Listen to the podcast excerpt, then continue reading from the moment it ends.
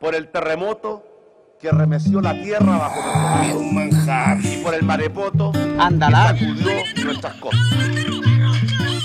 Todas las calilas, la mojojojo.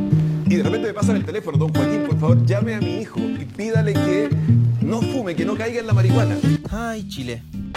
Es difícil ser chileno. Tener que aguantar tantas weas.